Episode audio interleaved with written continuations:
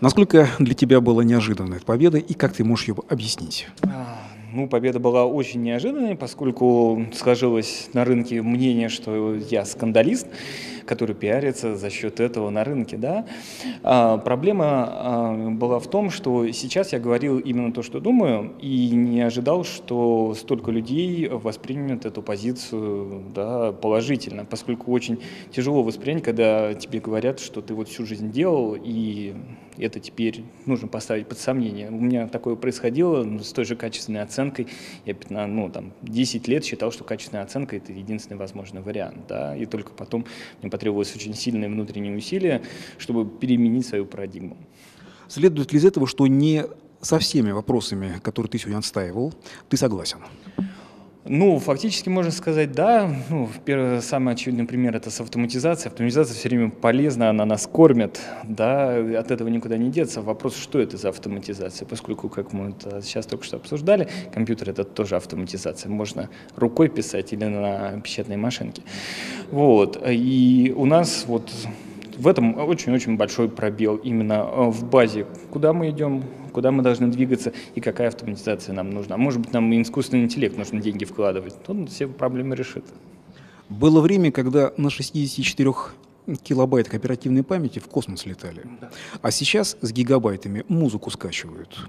Поэтому куда идет автоматизация, это вопрос. Согласен. Но на твой взгляд, какие темы тебе еще хотелось бы затронуть? Тем очень много. А, ну, базовая тема, очень хотелось бы расширить именно первый вопрос, ну, а, да, касающийся угроз и куда мы идем. А, поскольку вот наш маркетинговый вот этот страх, который мы культивировали вот все последние там 15 лет, уже не работает. Нам уже не верят и, ну, считайте, денег не дают да, то есть ты не можешь прийти и внятно объяснить, что бы ты ни делал, с количественной оценкой, с качественной, что нам нужно еще 10 миллионов рублей, чтобы вот этот маленький э, кусочек закрыть, потому что у бизнеса, да, а, я и сам когда-то был предпринимателем, у бизнеса совершенно другие потребности, у него есть потребность безопасности целиком, и информационная безопасность в ней небольшой кусочек.